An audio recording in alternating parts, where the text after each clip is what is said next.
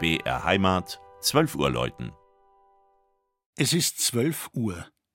Das Mittagsläuten kommt heute von der katholischen Pfarrkirche Herz Jesu im oberfränkischen Porzellanort Selb.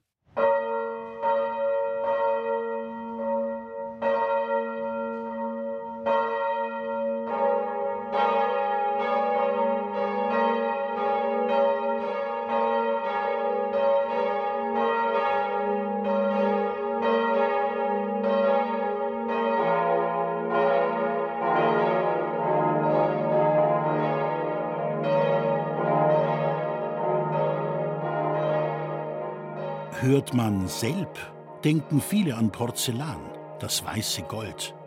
Das stimmt aber nur bedingt. Weil die Geschichte der erst 1810 durch Napoleon bayerisch gewordenen Stadt am Fluss gleichen Namens reicht viel weiter zurück.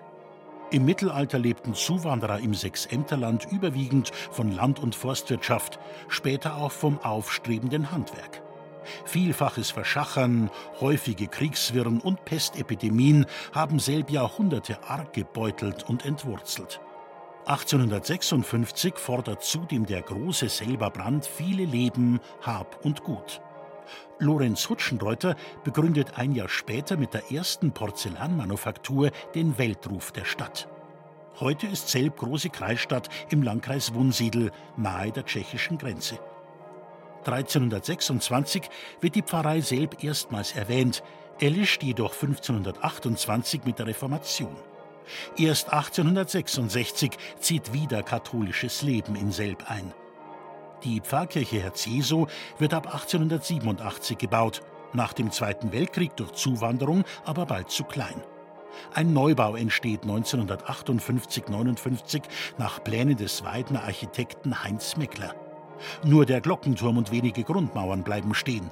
Die Nachfolgerkirche wird weitläufiger konzipiert. Aus dem Vorgängerbau wurden die spätgotische Madonna sowie zwei Figuren der Bistumspatrone der Diözese Regensburg, Wolfgang und Erhard, übernommen. In den 1960er Jahren schuf die Wiener Glas- und Mosaikkünstlerin Isolde Maria Joham an der Altarwand das monumentale Mosaik Himmlisches Jerusalem. Es ist beeindruckende 10 Meter hoch und besteht aus 1,4 Millionen venezianischen Glassteinen. Die Glockenstube im 39 Meter hohen Turm beherbergt vier Bochumer Stahlglocken, alle 1949 geweiht und mit fast fünfeinhalb Tonnen ein stattlich in die Weite klingendes Quartett. Das Mittagsläuten aus Selb von und mit Christian Jungwirth.